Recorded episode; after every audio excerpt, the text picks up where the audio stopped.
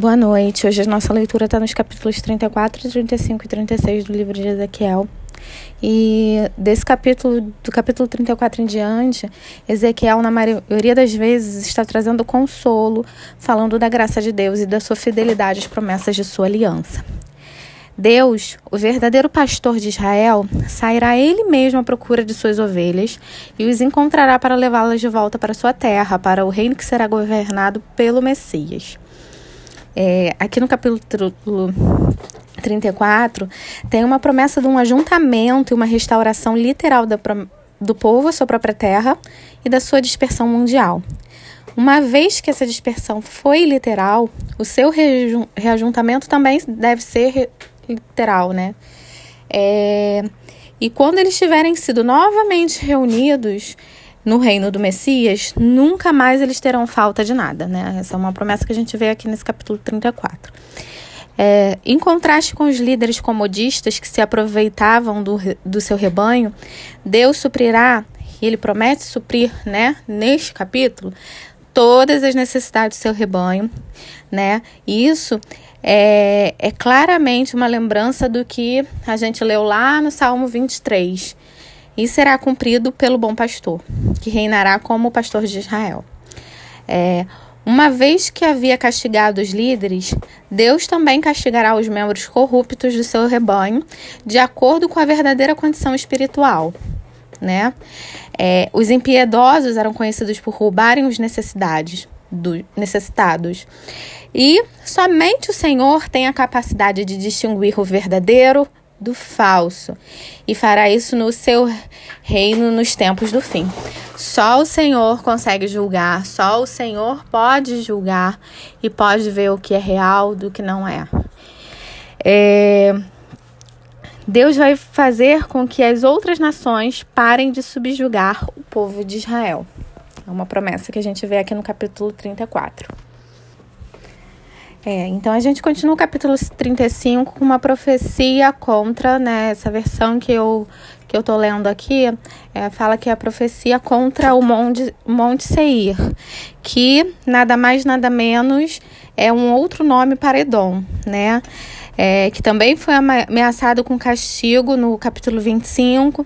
Edom era tido como o inimigo mais amargo e mais inveterado de Israel e estava localizada a leste da Arábia, na região entre o Mar Morto e o Golfo da Acaba.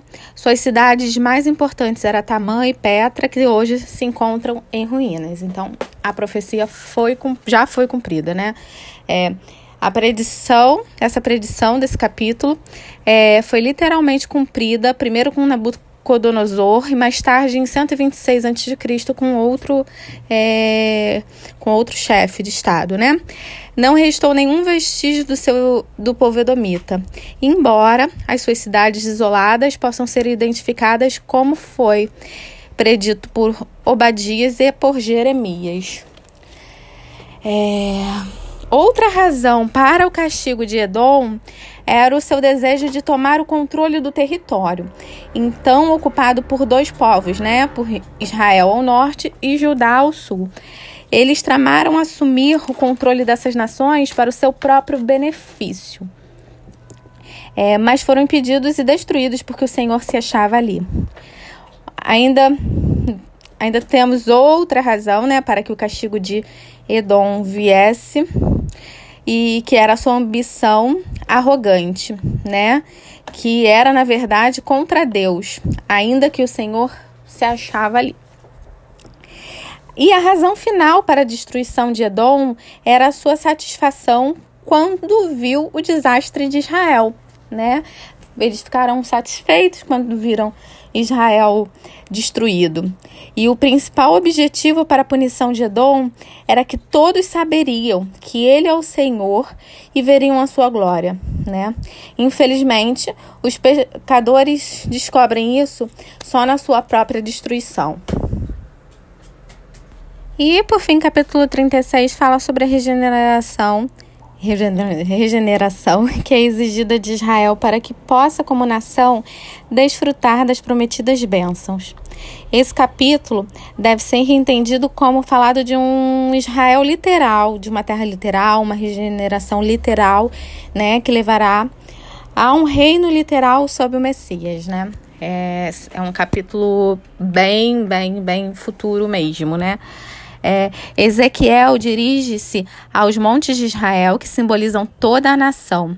Ele promete dar novamente esses montes ao Israel disperso, fazer com que eles se tornem frutíferos, reconstruir as suas cidades e multiplicar as pessoas nela, abençoar de modo muito mais abundante do que no passado. Essa promessa só pode ser cumprida na bênção do futuro reino do milênio para Israel, que ainda não aconteceu, né? Porque ela incluirá a salvação da nova aliança.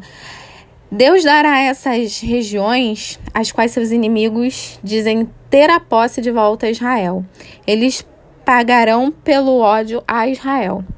Deus afirma como uma promessa formal que trará uma reviravolta na qual as nações que, que tomaram posse indevida da terra prometida serão envergonhadas.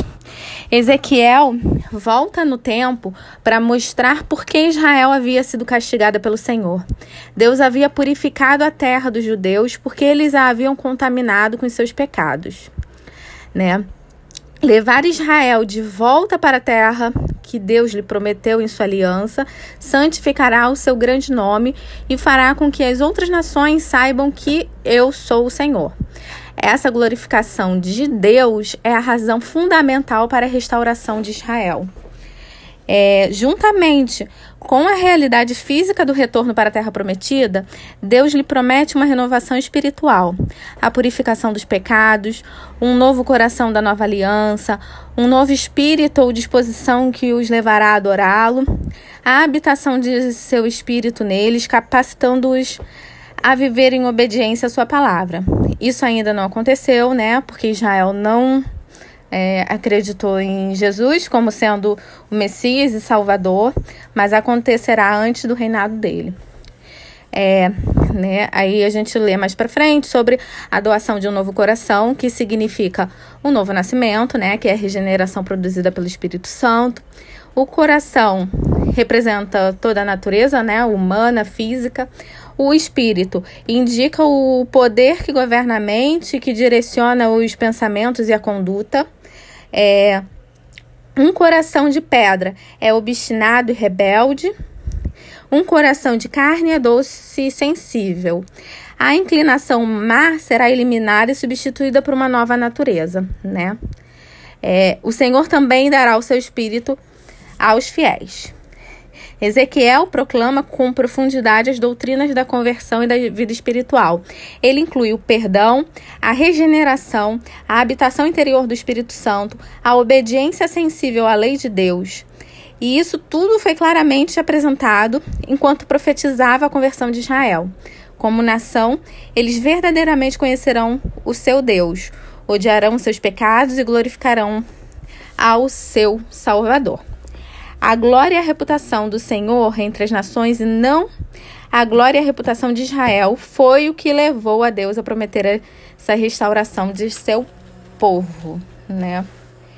É, Deus irá soberanamente efetuar esse retorno, essa renovação, e além disso dará a Israel o privilégio humano de orar para que isso seja realizado, né? Essa profecia deveria estimular as pessoas a orar. Então é isso, é um resuminho aí dos desses nossos três capítulos. Fiquem com Deus e boa semana.